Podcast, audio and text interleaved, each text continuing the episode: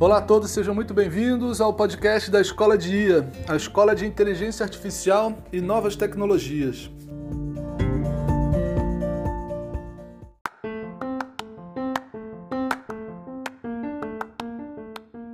O nosso propósito se resume a uma frase: inteligência artificial para todos.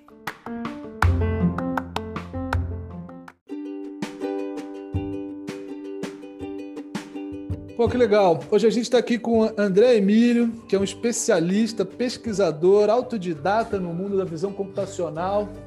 Vai contar um pouquinho para a gente da experiência dele, como é que ele chegou até aqui, o que, que ele está fazendo, o que, que ele está estudando. Isso vai ser um papo muito legal.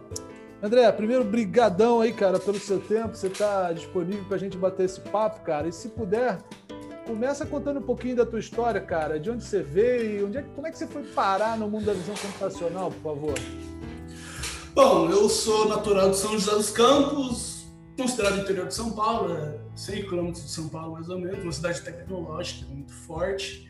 É, sou formado né, em tecnologia da informação e de uns 3, 4 anos para cá eu venho estudando programação, inteligência artificial mas o que me fisgou mesmo de todo esse mundo de inteligência artificial foi imagens, né? Porque é, é lindo ver o que é possível fazer com aquilo. E, e visão computacional, para mim, é uma, é, além de ser a tecnologia do momento, ela vai perdendo bastante tempo, porque vai ser muito difícil não ter algo que não tenha é, visão computacional.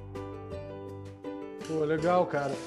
É, assim, conta, cara, alguns exemplos, cases ou aplicações, startups aí que te fascinaram, cara, que fala, que assim, que, que mexeram contigo, assim. O que, você viu de mais interessante? Pode até ser antigo, depois a gente fala do, do hoje, do para frente, mas ah. o que, que te chamou a atenção, cara, para vir para esse mundo? Talvez uma das startups que mais me chamou a atenção hoje, na verdade por bastante tempo, é se chama Altasa, é uma empresa que ela faz análise de qualidade de pinturas e algumas superfícies através de visão computacional. Eles vão criar um, uma forma de inteligência artificial para que eles consigam verificar se aquela pintura saiu de forma é, coerente assim com o padrão de qualidade da empresa e de forma excepcional e veloz. Então, um trabalho que, por exemplo, é feito por cinco, seis pessoas, um braço robótico consegue fazer isso em menos de dois minutos, talvez. E, e além de tudo isso, é uma empresa brasileira. E mais ainda, Olha. é uma empresa da minha cidade. Pô, que legal. Tem a ver com a Embraer lá, né, São José?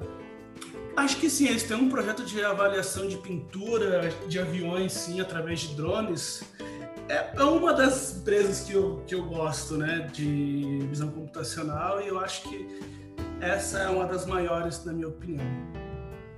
Legal, cara. Eu já ia te perguntar de algum exemplo aqui no Brasil que você já deu, né? Então, porra, se tu lembrar aí, o que, que você viu também de fora, cara? Assim, muito, muito top. Fora, é... validação biométrica, né? É impossível, não tem como não falar da China.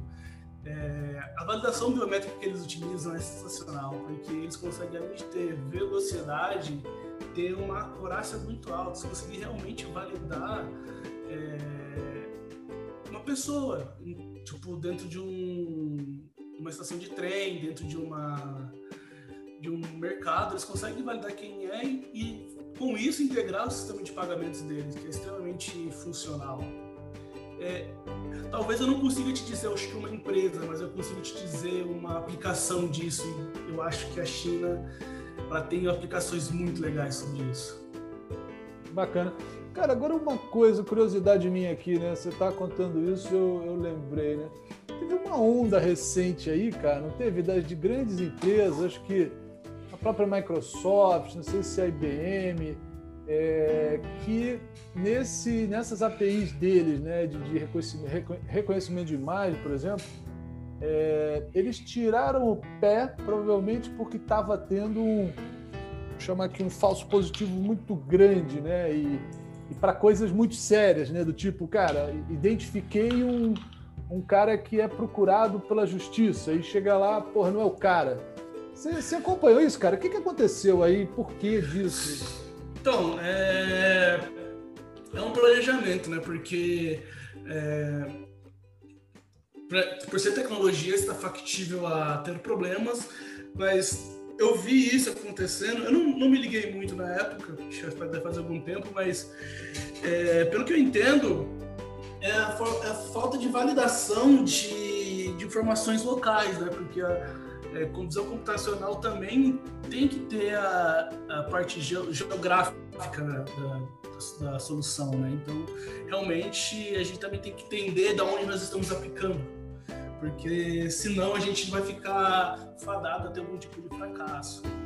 E eu entendo que foi falta de um pouco mais de planejamento, você entender como funciona o nosso sistema, para que aí sim consiga aplicar de forma mais coerente aquela, aquela tecnologia de conhecimento, que na minha visão ela é extremamente interessante, mas eu acho que faltava um pouquinho mais de maturidade para colocar para funcionar. Pô, bacana. E aproveitando, cara, você. Quando a gente fala, né? Óbvio, esse, esses modelos eles têm que ser treinados, né? É, aqui no Brasil, eu sei que você, pô, você também falou da China. Na China, eu acho que é o, a, a meca né, do, do volume de informação, né? Você também citou né, a questão toda do, do, do, sistema de pagamento deles, né? Hoje, com QR Code, com WeChat, né, que é tudo já integrado no WhatsApp, onde você tem tudo, né, tipo todo um marketplace ali dentro, etc, etc. Como é que a gente faz aqui no Brasil, cara, para meio que importar, né, o bases, vamos dizer assim, ou camadas, né, dessas redes convolucionais lá de é, assim até um determinado nível para aproveitar essa esse treino, né? e, e não precisar meio que reinventar a roda, né? Como é que a gente faz, cara, para assim aqui no Brasil, por exemplo, para assim ter massa para treinar os nossos modelos, cara? É, primeiramente gerar dados, né? Mais uma forma de gerar dados também é dados sintéticos. Você manualmente criar dados em ferramentas, por exemplo, como Blender, para você conseguir criar mais uma massa de dados. Isso é um trabalho extremamente manual, você criar dados sintéticos. É, mas eu acho que a sua pergunta ela tem dois pedaços. Eu acho que tem a parte de transferência de tecnologia e tem a parte de, de utilização de dados nossos mesmo. Né? Transferência de tecnologia precisa de infraestrutura, primeiramente. Não só de tecnologia de processamento, mas tecnologia de transferência ter redes mais, é, mais estáveis, sistemas de comunicação mais é, simples, não, não, não, digamos simples, mas que sejam é, fáceis de utilizar e que consigam transferir bastante dados. E para fazer com que isso funcione no Brasil, seria uma primeira, uma, uma, um primeiro passo.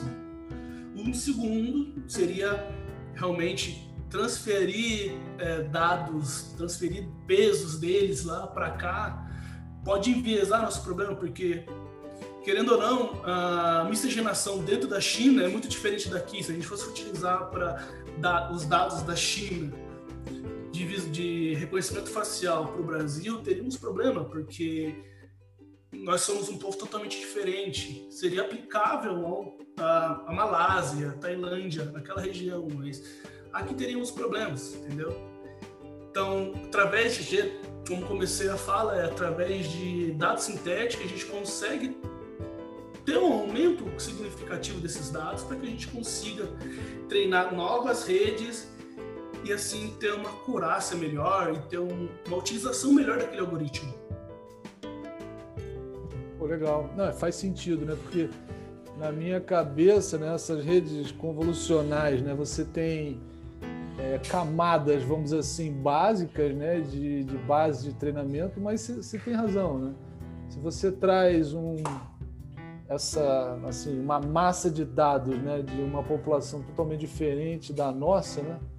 É, é que eu pensei que pelo menos tem um básico ali que não importa meio que de que região você está trazendo, entendeu? Meio que a, a, a, vamos dizer assim, as primeiras camadas dessas redes. Né? Aí sim, óbvio, você vai ter que ter as camadas finais, vamos dizer assim, tropicalizadas, né? Mas de alguma forma isso seria uma forma de você absorver já um, uma base de conhecimento grande e treinar só naquilo que é específico no final, né? Sim, Mas... é possível, sim. Até que, uh, levando em consideração esse ponto de vista, até que é possível, sim. Mas, com, como eu costumo falar, com parcimônia, que tem que ter um pouco de cuidado nisso, sim. Até para evitar falsos positivos, até que você citou há pouco, sobre a questão de criar um falso positivo de uma pessoa que está sendo procurada e que não é uma pessoa sendo procurada. Bacana, bacana. É, essas redes, cara, ou bancos de dados públicos, né, a Imaginet, é... é daí que a gente treina os nossos modelos, cara. Existem que outras fontes assim você podia indicar, cara, para a gente em termos de Bom, onde é que eu busco base já assim classificada, né, um label lá para eu poder treinar minhas redes? Onde, onde é que vocês obtêm isso, hein, cara? É muita pesquisa na internet, primeiramente, porque o Google é seu amigo, mas ele, ele tem muita informação lá, mas muitas das vezes vai ser manual. É, o ImageNet hoje ele ajuda bastante porque ele é uma competição recorrente que é, faz com que tenha esse cada vez algoritmos mais eficientes para classificação dos objetos e afins dentro daquela, daquelas imagens, daquele grupo de imagens que é bem grande, aliás, mas tem muitos outros datasets ou bases de dados assim, na internet, cada um com um foco diferente. Depende muito do que você precisa. E encontrar com classificado já com labels nem sempre é fácil, porque não é sempre que você vai ter isso disponível, porque é um trabalho manual, basicamente. Você classificar uma imagem com os labels dela antes é manual. É muito difícil ter um algoritmo já para isso, até porque é, é, bem custoso fazer isso. Eu consigo depois dar uma lista bem grande de referências que eu busco de dataset quando eu preciso de alguma coisa. Interessante, interessante. Legal. Se você tiver aí uma meia dúzia, cara, a gente bota depois aqui no, nos comentários aqui do podcast. Isso é interessante, né? Para quem está seguindo aí esse, caminho. É, cara, uma coisa que a gente sempre ouve, né, em conversas ou aulas, né, de, de é, visual, né, cara, é toda a questão da própria história, né, da, da Imaginet, né, essas competições foram a cada ano reduzindo, né, ou, ou aumentando a acurácia num nível praticamente igual a, ao, ao, humano, né, em reconhecer um determinado objeto numa imagem, né? Como é que está isso hoje, cara? Essa, essa loucura dessas competições estão tão vivas aí? Aonde que qual é o nível de erro hoje desses dessas redes mais avançadas, hein? Nível de erro é complicado falar porque tem arquiteturas de rede cada vez mais diferentes, mais complexas. Mas essa, elas estão sim cada muito vivas porque elas são necessárias. É, digamos que você quer criar um, um, carro autônomo, você precisa desse tipo de classificação já do, do carro para que ele consiga reconhecer o objeto, reconhecer uma pessoa e assim fazer com que ele não cause um acidente. Né? Então, é, além de pensar na melhoria da acurácia, também tem uma outra coisa: o tempo. O tempo é, uma coisa, é um ativo muito importante, porque se você demora muito para ter uma acurácia boa, não é eficiente, não é eficiente, quer dizer. Então você tem que tentar fazer um aumento da acurácia em menor tempo. Aí entra as mais variadas é, redes neurais que possam existir, IOLO, MobileNet, Estava lendo hoje, esses dias atrás, uma eficiente, eficiente DET, nome da, da rede, que o objetivo dela é aumentar a eficiência de, da acurácia daquele modelo, de, tentando diminuir o tempo. Claro que perde um pouco, mas é, você utilizar isso no, no mundo depende também de muitos fatores. Você tem que saber uh, para que finalidade você quer, porque ainda o objetivo de IA é você chegar numa generalização, né? Mas por hora ainda estamos, estamos trabalhando com especificação, sendo bastante especialista naquilo. Entendi. Bacana. É, cara, em termos de, de frameworks né, que estão hoje no mercado, né, a gente tem a Microsoft, o, o TensorFlow, né, do, TensorFlow é do Google, né? Sim, ah, sim. O PyTorch, se não me engano, é do Facebook. É... Como é que tá essa briga, hein, cara? Tem o Apache, né? O, é... Como é que você quem é o melhor aí? O que, que você recomendaria, cara? Ou é melhor para tal coisa? Como é que você. Ao mesmo tempo, assim, para mim, uma coisa crítica aqui é, de alguma forma, o open source, né, cara? A gente sair também do escravagismo aí só das big techs, né? Como é que é, essa Fundação Apache, né, como exemplo, pode também ajudar a, a ampliar o leque, né? Como é que você vê, Sim. cara? Como é que você escolhe hoje essas, esses frames? O que, que você usa? Conta um pouquinho pra gente. Eu, particularmente, gosto muito do PyTorch, que ele é baseado no Torch, que é uma biblioteca open source mesmo de computação tensorial, que é o nome disso tudo, né? Que é uma é uma, uma, uma parte da matemática que transforma matrizes, matrizes e vetores em tensores para facilitar cálculo. Vai ter um, toda uma bagagem matemática por trás. É, eu gosto bastante do PyTorch, mas tem o TensorFlow mesmo, que TensorFlow e PyTorch estão sempre brigando pelos primeiros lugares, né? Porque eles têm necessidade que essa ferramenta seja cada vez mais adotada, porque, porque eles também têm necessidade de, de ter uma, uma adoção das próprias ferramentas, né? Porque você abrir para a comunidade força com que ele seja sempre melhor também, essa questão. Eu gosto também de um outro que é da Microsoft que se chama Gluon. É, o Gluon tem, a, tem tutoriais bem interessantes do Gluon CV, que é Gluon CV, e sobre você saber a posição do corpo da pessoa, com coisas bem mais simples, né? Então, framework, é, eu, eu indicaria você usar aquele que tem adoção da comunidade, né? Que as pessoas estão utilizando, porque se você tiver algum tipo de problema, você consegue ter suporte. Mas também não, não, não, não, tiraria aqueles mais simples, né? Que é o CAF, que é da Berkeley, que eu acho bem interessante a aplicação dele também, porque é por causa do C++, eu acho eu não programo C++, mas, C++, eu gosto dessa, dessa linguagem pela eficiência que ela traz. E essa questão de você ter um framework predileto é, muito, é clubismo mesmo, porque vai, vai de você, de acordo com o que você realmente precisa naquele momento. Eu, eu sempre aconselho a procurar aquele que tem maior utilização da comunidade, para você ter suporte. Claro.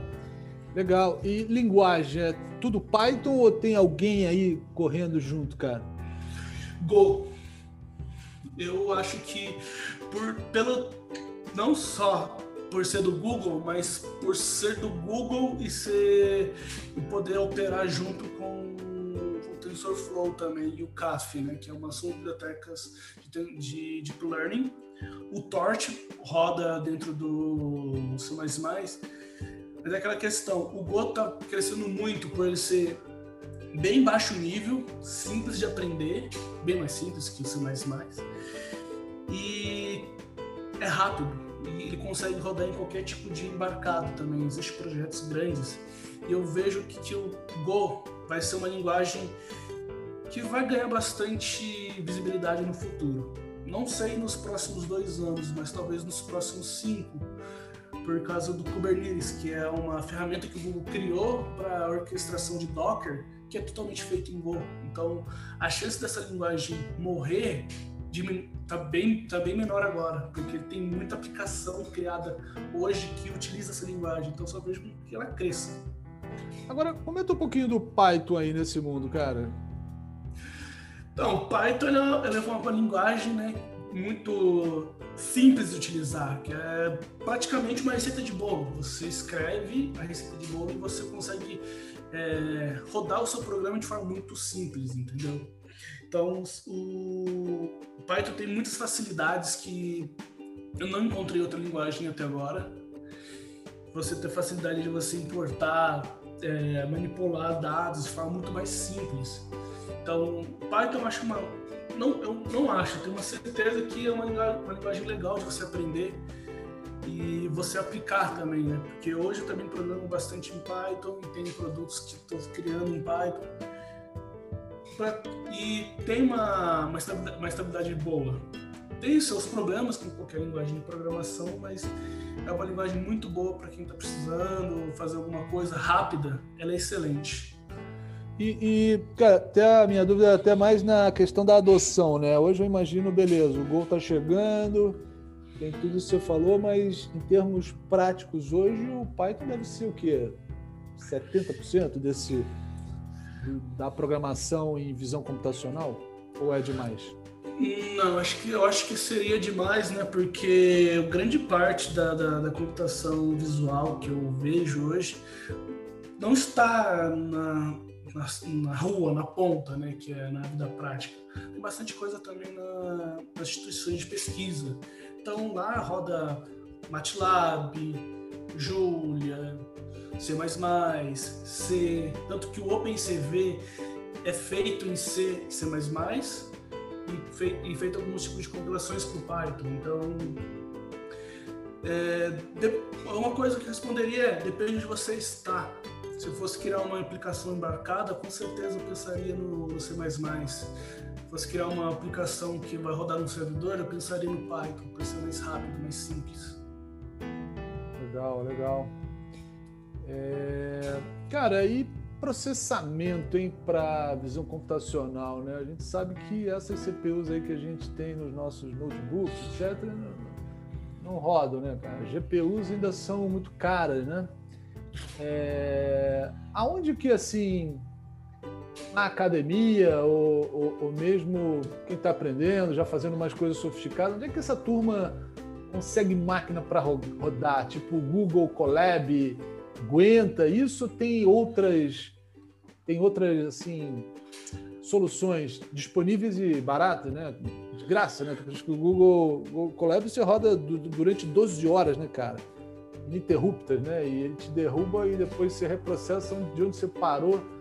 Existe um concorrente para eles ou eles que estão dominando aí o, o, circuito da gratuidade, vamos chamar, ou mais perto é, disso? Sim, eu não, eu não falaria que seria concorrente porque é do mesmo dono, mas o Kaggle também tem uma, uma coisa muito parecida com o Colab, né? O Kaggle foi comprado por foi comprado e o, e o, Google, que é o dono, hoje tem, uma, tem um Kaggle Notebook, que você consegue rodar Python lá dentro com as mesmas, quase as mesmas configurações que o Colab. É, inclusive, também está muito bom, porque ele roda R. E R é uma linguagem extremamente interessante para quem trabalha com estatística. E também tem algumas aplicações de visão computacional, mas muito pequenas ainda, pelo que eu vi. É, uma solução é realmente o Colab, e eu particularmente gosto bastante, tanto que eu estou assinando o Pro agora e não é muito caro, mas acho que se for para começar, melhor pegar, pegar um plano gratuito, que é o Colab ou o Kaggle. Mas se você começar a pagar, aí tem a Amazon, que você pode comprar máquinas pequenas para você treinar, mas aquela questão, sempre vai voltar, né? Depende, porque tem, já tem redes na, na internet mesmo, os próprios centros de pesquisa, que já fizeram o treinamento de algumas redes que você pode precisar e você só baixa aquele pré-treinamento e você adapta para o que você precisa.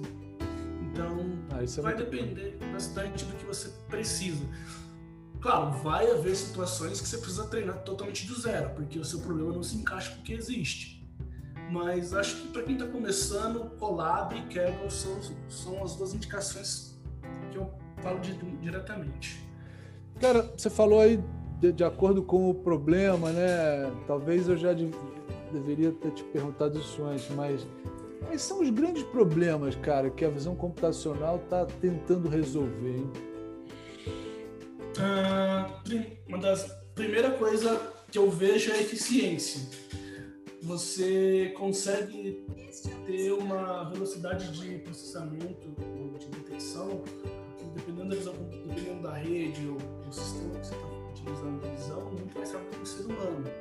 Exemplo, uma radiografia, ou então detectar a probabilidade de um carro bater no outro, você consegue, através de sensores, você computacional, você consegue ter essa esse feeling, né? Então, acho que o primeiro problema é eficiente, na minha visão. O primeiro pensamento é de eficiência. Um outro problema que o visão computacional pode ajudar a resolver muito, como eu havia dito, é na detecção de doenças, né? Porque tem, tem doenças que só um médico muito experiente consegue detectar. E, e é muito difícil ter esse médico disponível, então é mais fácil a gente dar um pré-diagnóstico, uma auxílio decisão para o médico, falar, ó, aqui tem alguma coisa errada, e assim ele conseguir putz, consultar alguém que tenha mais experiência que ele para tomar um veredito. Então, a, também melhor a acurácia, você conseguir detectar algo. E eu acho também a automação, né? Por exemplo, robôs podem começar a ter, ser mais, é, mais comuns, dependendo do, do local. É, você precisa carregar um container ou uma zona é, muito perigosa. Minas, por exemplo. Minas de extração de minério pode ter um é, sistema de visão computacional que pode ajudar ou na, na prevenção de, na prevenção de acidente ou por exemplo, um carro autônomo lá dentro que possa é, carregar todo o minério sem ter problemas. Então, tem muitos problemas que dá para se resolver que eu basicamente não lembro de todos. Então, é, eu são os que eu mais, é, mais me volto hoje é computação para medicina e para carros autônomos. E, e vem cá, cara, do ponto de vista do mercado de trabalho, é, que empresas estão buscando profissionais com, com esse expertise, cara? Aqui no Brasil, o que, que você pode compartilhar? Eu, é, o que eu vejo hoje são empresas que trabalham, pode ser também com documentação, por exemplo, fazer um face match, para você comparar se a pessoa e o documento são, são a mesma pessoa. É, leitura de documentos, quem trabalha com, com gestão de informação, pode precisar, porque, por um exemplo simples, tem processos que não são digitalizados, projetos de tribunais, e são bem antigos, então são fotos, né, que é, poderia ser aplicado em computacional para ler esses processos e tornar a vida do advogado mais simples, por exemplo. Então, por exemplo, uma empresa de advocacia pode se beneficiar disso. É, é o tradicional OCR que você está comentando agora?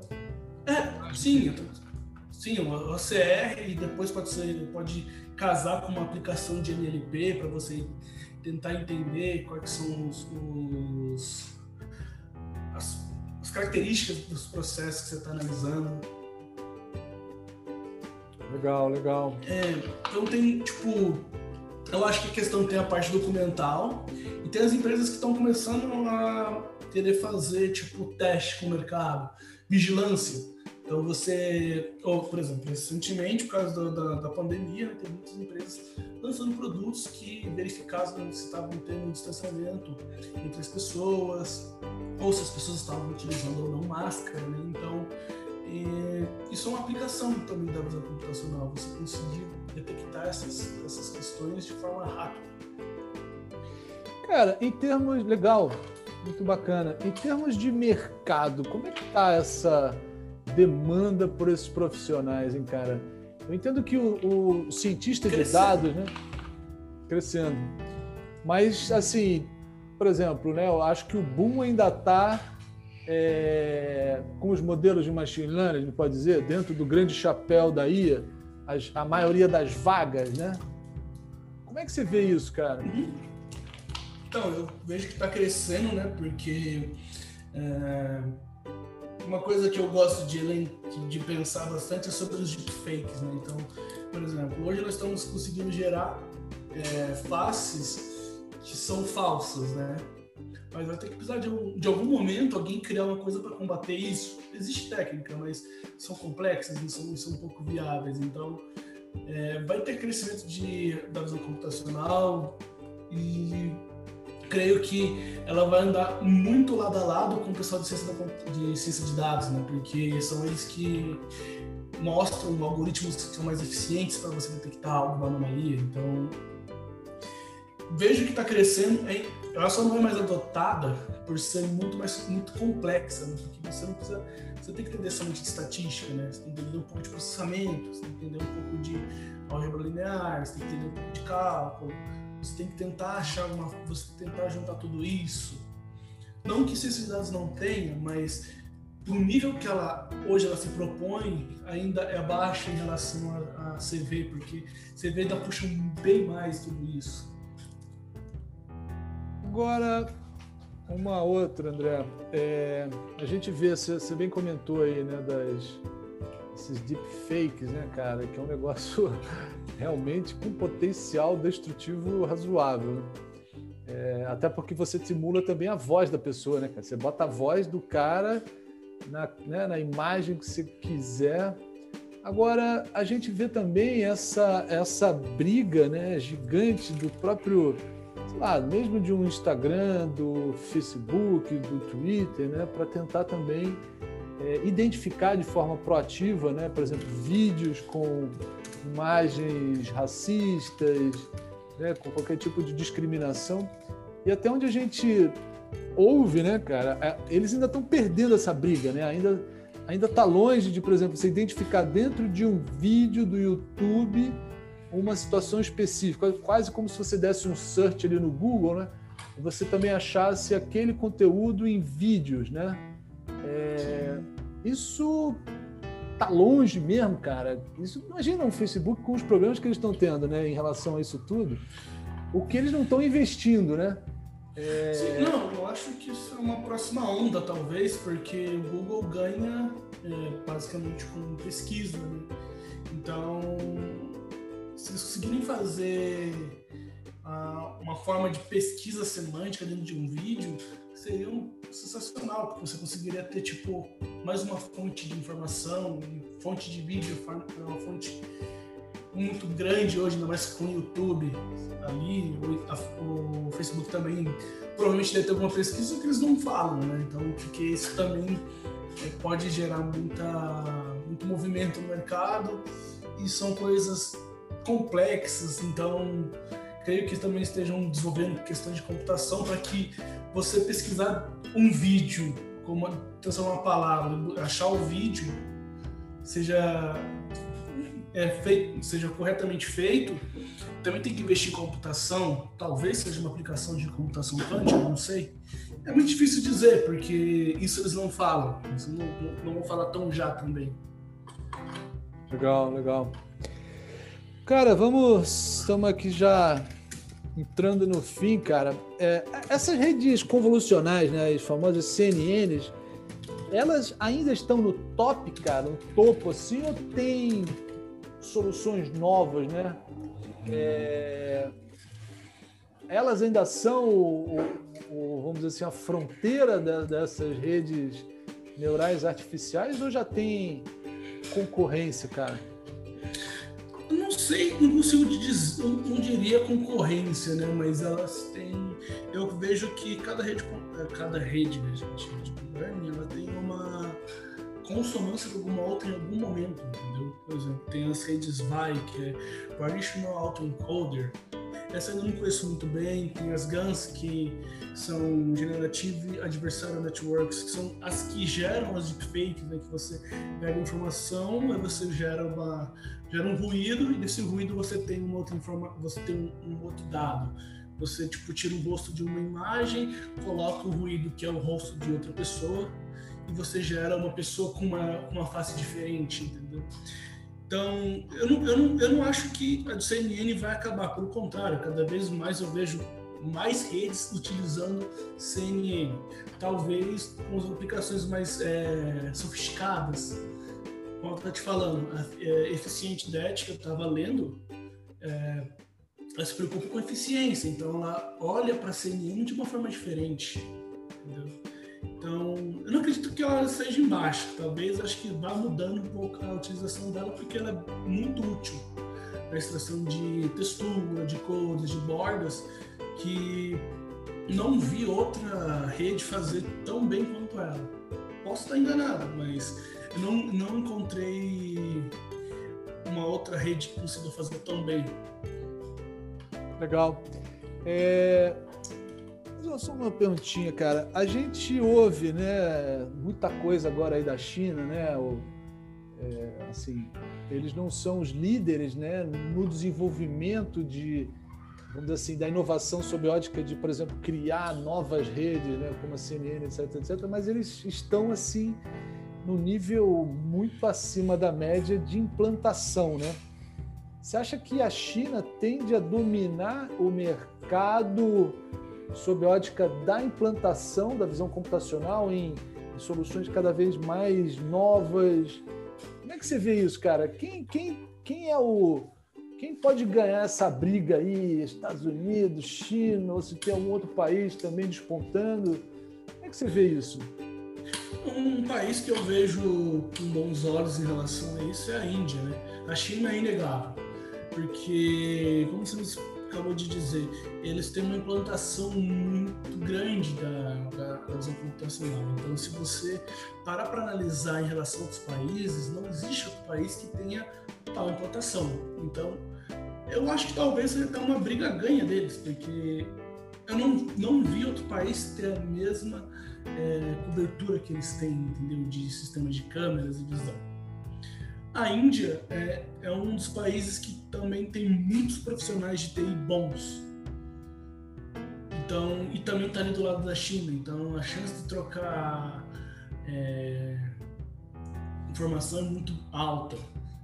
E tem até uma, uma coisa interessante que é, você vai ler papers que tem por aí, é muito raro não ter um indiano ou um, ou um chinês é bem comum ter esses, esses dois povos nos papers, inclusive dos americanos, né? Então, eu acho que a China não esteja gerando novas redes, como assim você disse, porque eles não, não, não, ou não é muito difícil de ler um artigo deles, porque está tudo em mandarim, ou porque eles não divulgam de fato, né? Então, acredito que para eles chegarem a esse nível, eles não devem estar tá fazendo muita coisa ele está fazendo muita coisa no centro de pesquisas deles, porque eu sei que eles são extremamente eficientes nisso. Legal, cara. Uh, mais duas perguntinhas. Eu sei que já estamos longe aqui, mas é, a gente vê também um movimento gigante, né, cara, dos países, né? Assim, uma política governamental na própria China, né? Já tem tempo. É, os Estados Unidos há pouco tempo também, né? Direcionando verbas, verbas bilionárias, né? Para ir aí esquecendo até um pouco da só da visão computacional, mas qual você acha que vai ser, cara, o impacto da IA no nosso dia a dia, é, num futuro não muito distante, hein? Aonde que o bicho vai pegar? É realmente com perda de emprego, essas coisas? E que tipo de inovação você acha que benéfica, né, a IA como um todo vai trazer para para a humanidade, assim, até no sentido da solução de, dos grandes problemas que a gente ainda tem, né? Então, é, para cada ação tem uma reação em sentido contrário de mesma intensidade. Já diria Newton. Então, se a gente parar para analisar só os efeitos catastróficos, catastróficos que ela pode trazer, é, muita, coisa, muita coisa não, não é criada. Em relação à parte ruim disso, o que, que eu vejo o crescimento?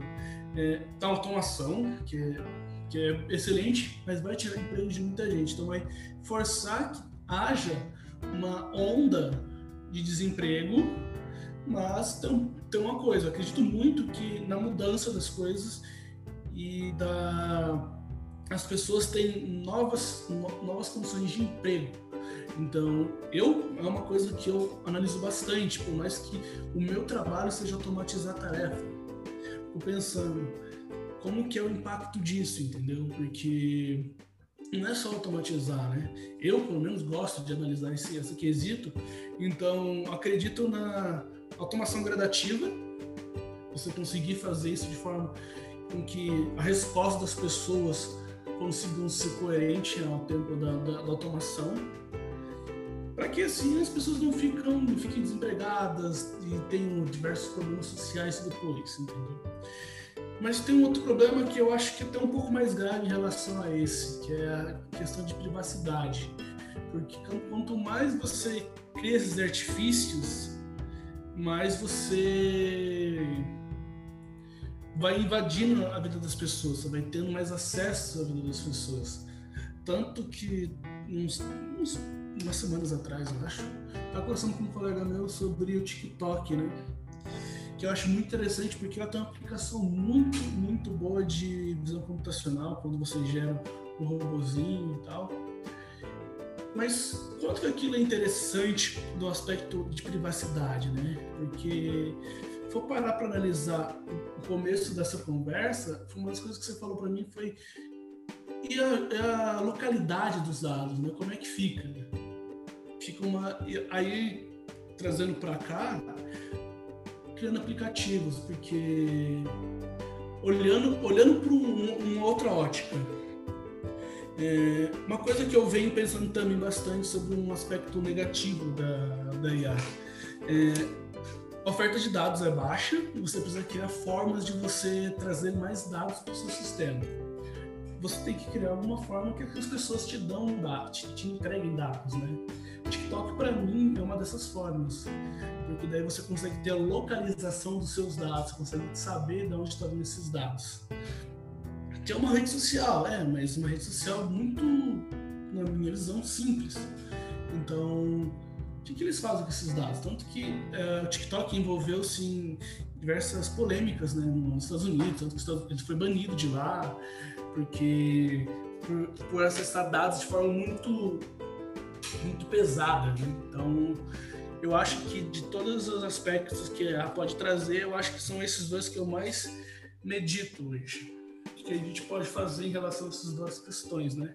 Porque uma é automação, né? Você tirar emprego de pessoas e outra é você ser o produto daquilo, né? Então é um, um devaneio, basicamente. Mas, cara, você sabe que eu tenho também pensado um pouco nesse aspecto, né? A gente até fala muito, ah, China, né? Como a gente estava falando, a China, os Estados Unidos, né? Quanta inovação, quantos produtos, quantos serviços totalmente né, novos que, que dominam né, em pouco tempo o nosso dia a dia e tal, mas todo mundo esquece do europeu, né, cara, que fica em tese para trás nisso aí. Mas se não fosse o europeu que tivesse criado a, a GDPR, né, e que graças ao bom Deus, né, cara, o Brasil rápido, né, conseguiu trazer isso tudo para cá.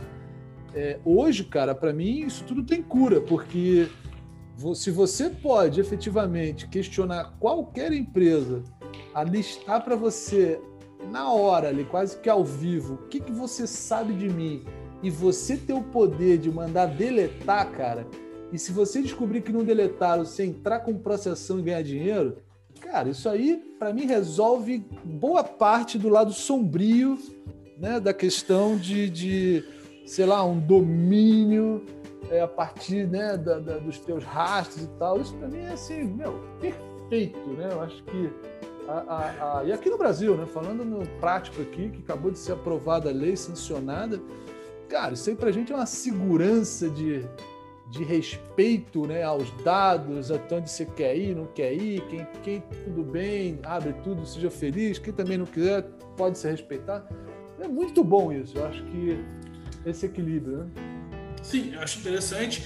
É, isso, eu só não vi qual que é a abrangência dessa lei, mas se eu não me engano, só para empresas brasileiras, né? Então, é, fica aquela, aquele, aquele pensamento né, sobre o que estão sendo feito com os meus dados. Acho que para qualquer pessoa é a pergunta mais importante que tem que ser feita: o que estão sendo feito com os meus dados? Legal. Cara, só, eh, só, respondendo essa pergunta sobre o lado bom né, de tudo isso, é boa, que você boa. tem uma coisa muito interessante, que é você a melhoria de vida, né? É, medicina, você conseguindo ter exames cada vez mais baratos, porque você diminui o tempo de. você diminui o recurso, diminui o tempo de análise, você consegue ter uma, uma assertividade daquele exame muito maior.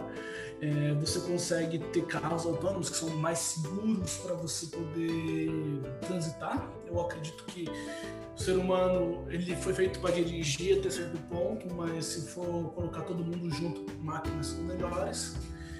E a qualidade de vida tende a aumentar, né? Então você resolve um problema de muita gente com, inteligência artificial, né? Você vê só apenas um pedaço.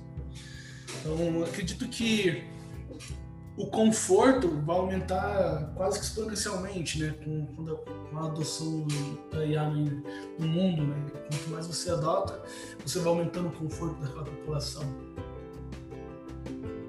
Pô, que legal, cara. Bom, bom fechamento aí.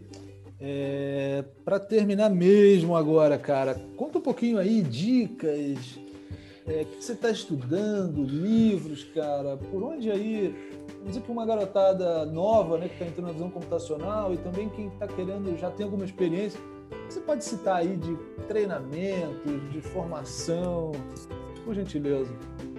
Bom, um, uma coisa que eu, que eu brinco bastante é que o Google é seu amigo.